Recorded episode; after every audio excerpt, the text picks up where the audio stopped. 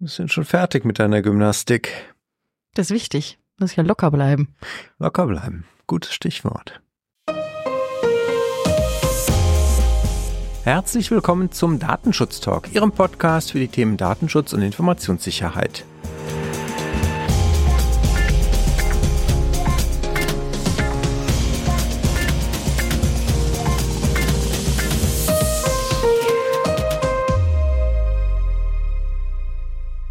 Wir begrüßen Sie wieder zu einem vorweihnachtlichen Wochenrückblick auf die Datenschutz-News. Heute ist Freitag, der 15. Dezember 2023 und mein Name ist Heiko Gossen. Und mein Name ist Laura Duschinski. Unser Redaktionsschluss war bereits am 14. um 16.30 Uhr, also gestern Nachmittag, aus Gründen. Es gibt nicht viele Gründe, warum wir am Vortag schon unseren Redaktionsschluss machen und auch unsere Aufnahme vorziehen. Mir fällen da eigentlich nur zwei ein, Laura. Das ist einmal, es könnte ein Feiertag sein oder unsere Weihnachtsfeier steht an. Yes, endlich. Ich freue mich sehr. Aber wir wollen Sie natürlich nicht im Regen stehen lassen, deswegen gucken wir natürlich äh, trotzdem zurück. Wie gesagt, ein bisschen früher, als äh, Sie das von uns gewohnt sind. Nichtsdestotrotz, glaube ich, haben wir viele spannende Sachen heute dabei auch ganz druckfrisches Urteil. Deswegen, Laura, was sieht, wie sieht's bei dir aus? Was hast du mitgebracht? ja, genau, richtig. Also druckfrisch habe ich mitgebracht eine Entscheidung vom Europäischen Gerichtshof vom 14.12. zu den Folgen eines Cyberangriffs und dem Schadensersatz, der daraus folgen kann. Des Weiteren hat es auf mein Zettel geschafft eine rechtswidrige Pressemitteilung der Bundesnetzagentur und zu guter Letzt möchte ich ein bisschen was zum Gesundheitsdatennutzungsgesetz erzählen, welches im Laufe der Woche beschlossen worden ist. Ich gucke auf eine spannende Entscheidung des OLG Köln zu unserem Titelthema, zur Frage auch, ob der EU-US-Angemessenheitsbeschluss, das Data Privacy Framework, äh, eventuell vielleicht schon auf der Kippe stehen könnte. Dann schauen wir auf ein Urteil in Österreich zum Briefumschlag mit Fenster, auch interessant. Dann hätte ich noch ein Update zur KI-Verordnung und last but not least einen Hörtipp. Briefumschlag mit Fenster. Ich glaube, das wird mein Favorite dieses Jahr an Teaser. Soll's geben. Soll's geben, genau. Soll's geben. Dann lass uns einsteigen, ja. Ja, ich starte. Wie gesagt, mit einer Entscheidung vom Europäischen Gerichtshof, äh, die gestern, also am 14.12. veröffentlicht worden ist. Konkret geht es um den Schadensersatzanspruch nach Datenmissbrauch infolge eines Cyberangriffs oder halt auch eben nicht. Der Europäische Gerichtshof kam jetzt zu dem Ergebnis, dass gehackte Unternehmen oder auch Behörden schadensersatzpflichtig sind, werden können, besser gesagt. Und konkret ging es auch hier in dem Fall um den immateriellen Schadensersatz, nämlich hier um die Sorge, ob denn Daten missbräuchlich verwendet werden könnten. Jetzt horcht vielleicht der eine oder andere auf, weil wir hatten ja auch schon eine Entscheidung ähm, in der Sache österreichische Post vom Europäischen Gerichtshof, wo es ja eben darum ging, ähm, oder auch der immaterielle Schadensersatz beleuchtet worden ist und wo auch festgelegt wurde, dass die betroffene Person dies nachweisen muss. Dies ist in dem vorliegenden Fall jetzt ebenso. Also ähm, es ist möglich, dass immaterieller Schadensersatz geltend gemacht werden kann, aber halt eben nur mit entsprechendem Nachweis. Ebenso ähm, sieht ähm, der Gerichtshof eine Ausgleichszahlung als fällig an, wenn auch Daten im Darknet dann wirklich veröffentlicht werden. Abgewendet kann dies von Unternehmen durchaus werden oder von Behörden, nämlich dann, wenn sie einen Nachweis darüber erbringen können, dass in keiner Hinsicht die Verantwortlichkeit für den Schaden bei ihnen liegt. Ebenso hat der Europäische Gerichtshof festgestellt, dass die Gerichte in der Pflicht genommen werden müssen, nicht allein auf Grundlage des Zugriffs auf die Daten oder auf die Offenlegung ihrer Entscheidung zu begründen, dass IT-Sicherheitsvorkehrungen nicht angemessen waren. Also die müssen sich das im Detail genau ansehen, ähm, ob sie eben, wie gerade schon gesagt, angemessen waren und ob sie denn gewirkt haben oder denn auch versagt haben. Vorangegangen dieser Beantwortung was sind Vorlagefragen? Ähm, es ging um einen Cyberangriff im Jahre 2019 bei einer Finanzbehörde in Bulgarien. Und infolgedessen wurden umfangreich Steuer- und Sozialversicherungsdaten im Internet bekannt gegeben von Millionen Betroffenen. Und ein, eine Vielzahl derer haben geklagt, eben auf, mit Basis auf immateriellen Schadensersatz, da sie eben Missbrauch befürchteten. In Bulgarien scheiterten die Klagen in erster Instanz, da dort die Gerichte noch der Meinung waren, dass eben seitens der Kläger der Nachweis über fehlerhafte Schutzmaßnahmen erbracht werden muss. Wie gesagt, der Europäische Gerichtshof hat dem nun widersprochen. Und ähm, ja, und jetzt, wie gesagt, das liegt jetzt gerade alles beim äh, bulgarischen obersten Verwaltungsgericht, wie äh, dieses halt eben die Beantwortung der Vorlagefragen wertet und wie dann halt am Ende das finale Ergebnis aussieht. Also die Frage, ob die Maßnahmen am Ende halt angemessen waren, kann halt tatsächlich auch, wenn halt unter Ausnutzung von vielleicht Schwachstellen dazu führen, dass man dort doch sagt, das Unternehmen hat angemessene Schutzmaßnahmen ergriffen und ist deswegen im Zweifelsfall dann auch nicht schadensersatzpflichtig. Genau, genau richtig zusammengefasst. Ähm, es gab ja durchaus auch schon die Meinung, dass allein der Zugriff, also das ist möglich war, automatisch dazu führt, dass man davon ausgeht, dass die Maßnahmen nicht angemessen waren. Aber das hat halt nun der Europäische Gerichtshof dem halt widersprochen. Finde ich gut, ist zwar mehr Arbeit für die Gerichte und wird sicherlich auch nochmal für Gutachter und äh, Forensiker sicherlich die eine oder andere Zusatzaufgabe sein, dann bei Verfahren entsprechend äh, Positionen zu erarbeiten, das darzulegen, aber ich finde es in der Sache auf jeden Fall richtig. Ich ebenso. Dann kommen wir zu meiner ersten Meldung. Ich habe es schon angesprochen, das Oberlandesgericht Köln hat in einer Entscheidung unter anderem auch die Rechtmäßigkeit der Datenübermittlung in die USA bewertet und hier für verschiedene Dinge einbezogen. Aber kommen wir, fangen wir mal vorne an. Es, äh, es hat mich vor eine kleine Herausforderung gestellt, das Urteil in der Kürze der Zeit. Es ist sehr umfassend und betrachtet halt direkt mehrere Ebenen. Es geht im dem Urteil der Verbraucherzentrale NRW gegen die Deutsche Telekom unter anderem um das Cookie-Banner und darin auch ähm, vorgenommene Einwilligungen, die die Telekom darin vorgesehen hat. Und äh, ein Punkt ist die, ein Unterlassungsantrag, der von der Verbraucherzentrale gestellt wurde, dass es unterlassen werden sollte, Positivdaten an die Wirtschaftsauskunft teilen einzumelden. Da hat das Gericht festgestellt erstmal, dass dieser pauschale Antrag, ein allgemeines Verbot der Übermittlung zu weitgehend ist und man halt nicht ausschließen kann, dass es halt Fälle und äh, Gründe gibt, wo das halt zur Betrugsprävention auch im berechtigten Interesse des Verantwortlichen liegen kann und deswegen halt nicht so pauschal gefordert werden kann. Dann hat man sich aber auch mit der Frage der ähm, Anwendbarkeit bzw. der AGB-Kontrolle für Datenschutzhinweise beschäftigt. Hier kommt das Gericht zu dem Ergebnis, dass Datenschutzhinweise, die erstmal der Erfüllung der Informationspflichten nach Artikel 13 und 14 DSGVO dienen, an sich erstmal, auch wenn es halt Standardhinweise sind, nicht als allgemeine Geschäftsbedingungen gelten und deswegen halt nicht unter die AGB-Kontrolle fallen, wenn sie halt nicht zum Gegenstand einer vorformulierten Einwilligungserklärung gemacht werden. Da kommen wir gleich nochmal zu weil es geht dann nämlich auch im Weiteren in der Entscheidung unter anderem halt auch um Klauseln zu den Themen analytische Cookies und Marketing-Cookies, die in den Datenschutz hinweisen, aber auch in einer vorformulierten Einwilligungserklärung auf dem Cookie-Banner einbezogen werden. Dienen diese dann wiederum der Einholung einer Einwilligung von Besuchern der Webseite zum Setzen bestimmter Cookies und der natürlich damit einhergehenden Datenverarbeitung und nehmen damit halt den Rechtscharakter einer vorformulierten Einwilligungserklärung ein, dann gelten sie als AGB und unterfallen dann natürlich auch der entsprechenden AGB-Kontrolle. Jetzt geht es aber noch weiter.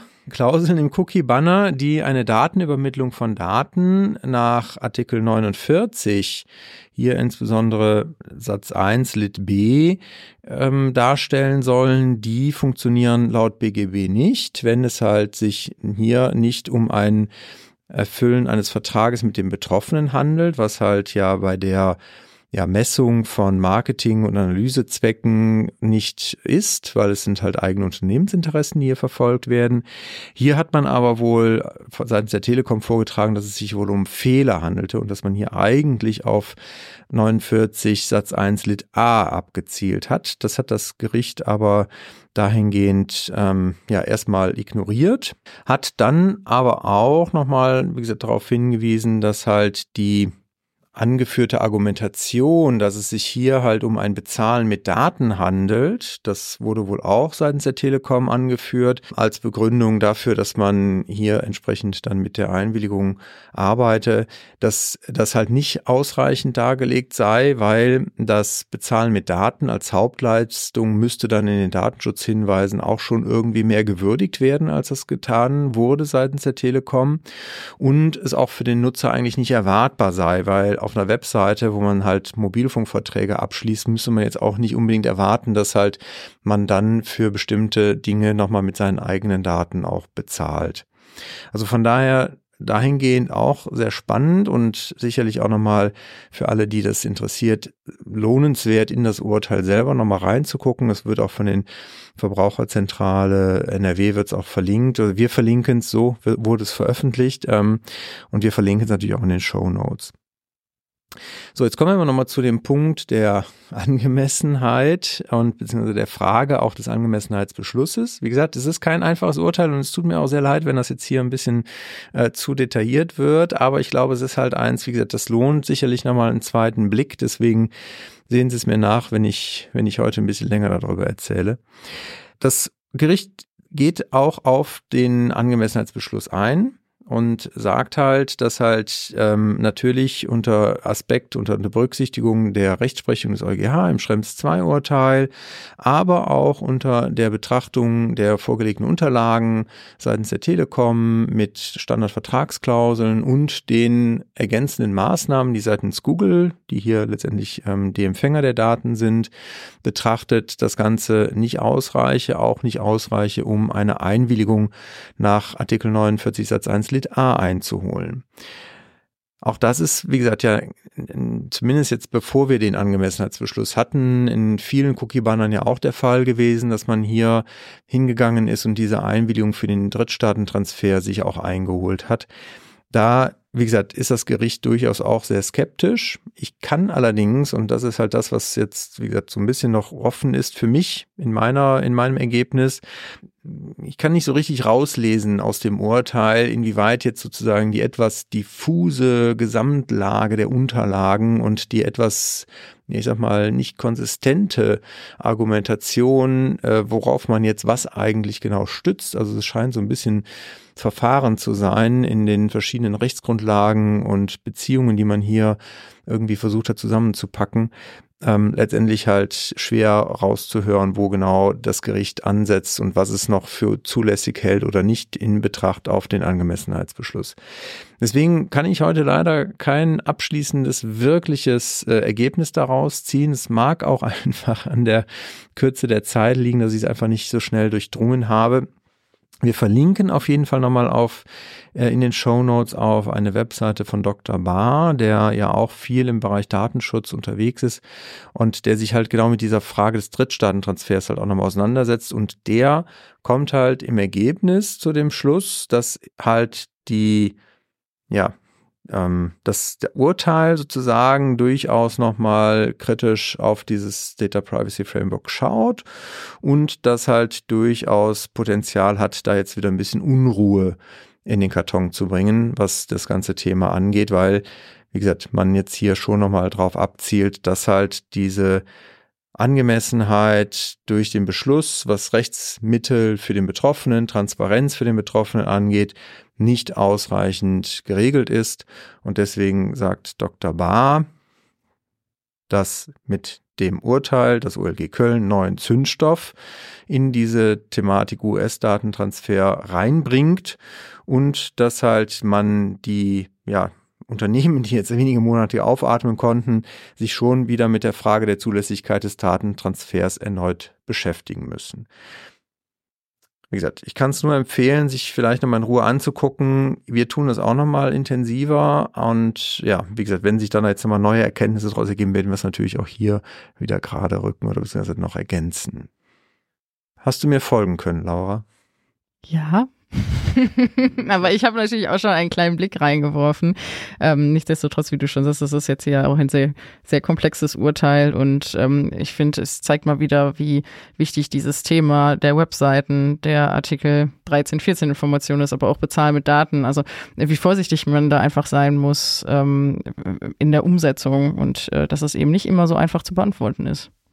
Ganz genau. Und vor allen Dingen muss man halt klar sein, in dem, wo man halt was drauf stützt. Und wir haben ja dazu auch an verschiedenen Stellen schon drüber diskutiert, auch die ganzen Einwilligungen.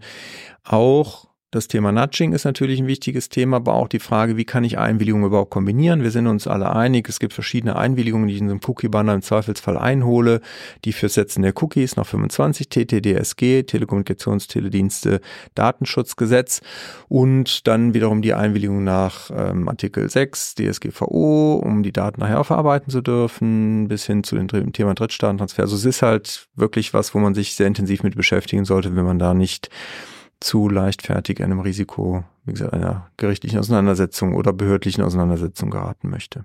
Aber ich kann mich auch nicht erinnern, dass wir in Vergangenheit mal so ein umfangreiches Urteil hatten, also was in so viele Bereiche geschaut hat und diese dann auch im Detail auseinandergenommen hat.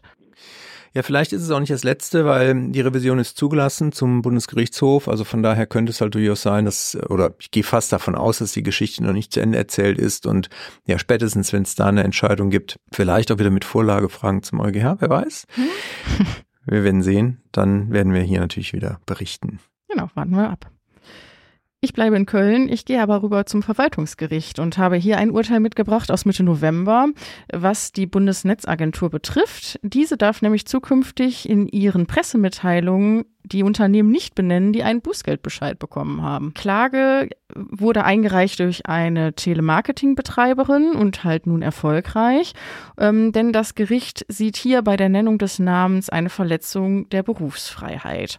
Konkret ging es um ein Ordnungswidrigkeitenverfahren, schwieriges Wort, der Bundesnetzagentur, die eben im Rahmen von unerlaubter Telefonwerbung auf den Plan gerufen worden ist und hier zu dem Ergebnis kam, dass eben ein Bußgeldbescheid zugestellt werden muss. Im Rahmen dessen ist eine Pressemitteilung der Agentur erfolgt und die Klägerin wurde eben hierin mehrfach namentlich benannt, was ihr natürlich nicht gefallen hat. Das Gericht sieht in der streitigen Pressemitteilung eben nicht nur bloß die Information über die Tätigkeit der Agentur, sondern ähm, sieht in der Ausgestaltung eine anprangernde Wirkung, wie es schreibt, und ähm, sieht halt den Sanktionscharakter des Bußgelds verstärkt und nicht sogar auch übertreffend im vorliegenden Fall. Die Bundesnetzagentur hat eben damit ähm, argumentiert im Rahmen des Verfahrens, dass die Verbraucher vor unzulässiger Werbung gewarnt werden sollten. Aber das galt für das Gericht nicht, beziehungsweise war das für sie keine, keine Basis als Grundlage, ähm, hier eben dieses, ähm, ja, diese Information so weit zu verbreiten. Das Verwaltungsgericht betonte auch nochmal, dass eben die Informationspraxis der äh, die Kartellbehörden angeschlossen sind, eben nicht gilt. Diese haben nämlich eine Gesetzesgrundlage dafür, dass sie eben die namentliche Nennung der sanktionierten Unternehmen durchführen dürfen, also dass sie hierfür ermächtigt sind. Aber diese Rechtsgrundlage besteht eben für die Bundesnetzagentur nicht. Ähm, was ich ganz spannend finde, ist eben, dass ähm, aufgrund der grundsätzlichen Bedeutung der Sache für die Behördenpraxis ähm, der Bundesnetzagentur nun das Gericht auch ähm, ja, Berufung zugelassen hat und auch die Sprungrevision. Also ähm, ich glaube, auch hier ist nicht das letzte Wort gesprochen, aber auch ja für die eine oder andere Behörde ja auch interessant. Das hatten wir ja auch schon das Thema bei dem Thema Bußgeldbescheide im Datenschutzkontext. Ganz genau. Die Aufsichtsbehörden berufen sich immer so ein bisschen darauf, dass es natürlich laut DSGVO abschreckend sein soll, das Urteil, und sehen halt mit der Veröffentlichung dann auch genau diesen abschreckenden Charakter erfüllt. Aber ich glaube, dass es nicht konkret genug ist, um sich da halt ähnlich wie das Bundeskartellamt am Ende halt drauf stützen zu können. Aber wir werden sehen, oft von einigen Aufsichtsbehörden weiß ich auch, dass die das dann in dem Bußgeldverfahren mit den Unternehmen abstimmen und sozusagen ein bisschen dann zur Reduzierung des Bußgeldes mit einbeziehen. Also man einmal Namen nennen, genau, 1000 Euro weniger. Gibt, gibt ein bisschen Skonto. Nein, aber ähm, ja, ist sicherlich, hat dafür sicherlich auch eine Relevanz. Ich glaube, die Aufsichtsbehörden im Datenschutz werden sich das schon ganz genau ansehen, das Urteil. Ja, wir kommen zum letzten Urteil für heute. Das kommt aus Österreich. Das Bundesverwaltungsgericht dort hat entschieden. Und zwar die Verwendung eines Briefumschlags mit einem Fenster, in dem neben Name und Adresse auch der Zusatz Ihre Liegenschaft bla bla bla bla bla äh, sichtbar ist, verstößt gegen die DSGVO.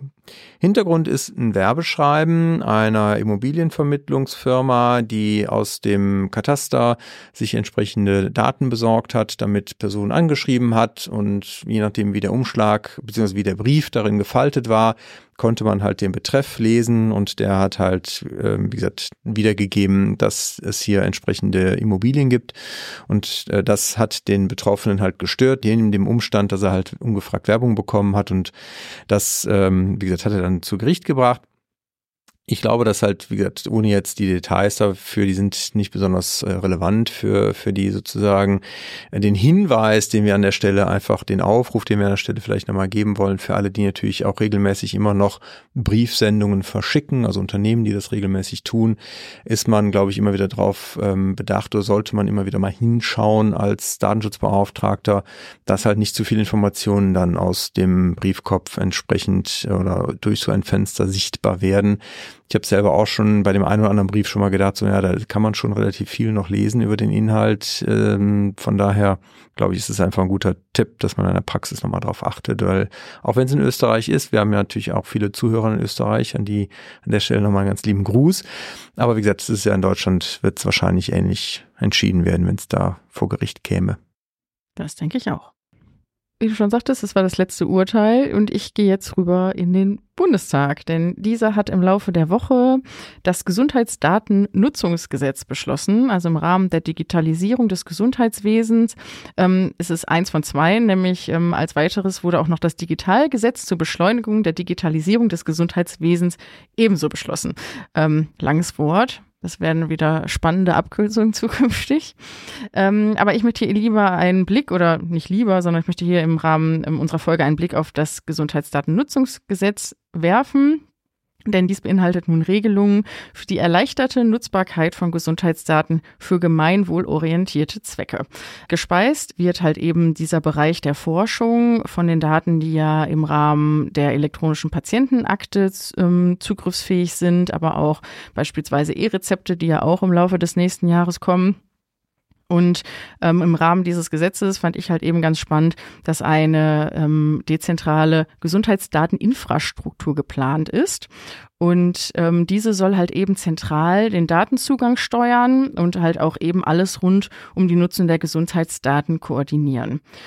Ebenso soll hier es zukünftig Informations- und Beratungsmöglichkeiten für Betroffene geben. Also wo liegen meine Daten, unter welchen Bedingungen stehen sie welchen Bereichen zur Verfügung. Aber auch ähm, soll sich eben diese dezentrale Stelle ähm, mit der Vereinfachung von Anträgen zu Forschungsvorhaben befassen. Die Bereitstellung für die Forschung der Daten erfolgt automatisch. Das finde ich ganz spannend. Also aktuell ist es so, dass es ähm, ein Opt-in-Verfahren ist und das wird zukünftig gewechselt. Also man muss schon aktiv dieser Datenverarbeitung widersprechen. Das kann man selber über die elektronische Patientenakte tun und äh, ja, erklären und verwalten. Ähm, wer das nicht tun möchte, kann auch seinen Widerruf oder sie Widerspruch, Entschuldigung, seinen Widerspruch natürlich bei den Ombudsstellen der Krankenkassen aussprechen. Also hier gibt es halt Möglichkeiten, das nicht auf digital digitalem Wege zu tun. Aber wie ich sage immer, man muss es halt auch wissen, dass es überhaupt möglich ist.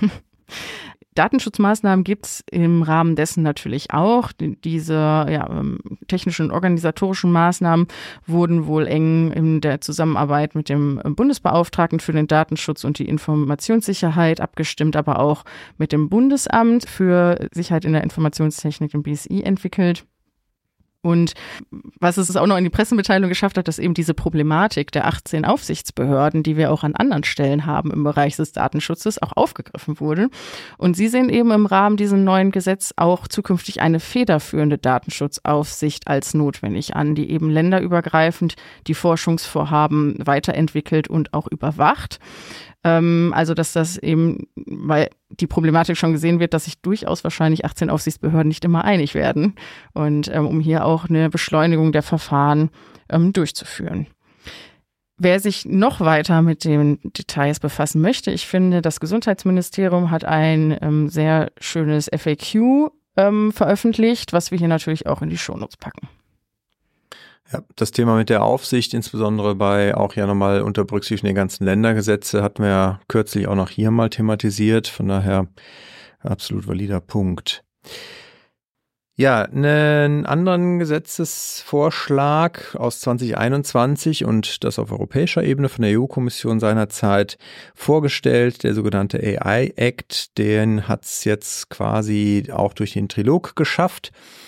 Der steht quasi mehr oder minder jetzt kurz vor der Veröffentlichung im Amtsblatt beziehungsweise noch vor der formalen äh, Bestätigung auch durch die entsprechenden äh, Parlamente weil letzte Woche Freitagabend hat man sich wohl nach noch auch den letzten Verhandlungen und äh, langem Hin und Her auf der Unterhändlerebene dann zwischen e-, Europaparlament und EU-Staaten verständigt und nun geht's wohl relativ zügig, denke ich mal, weiter.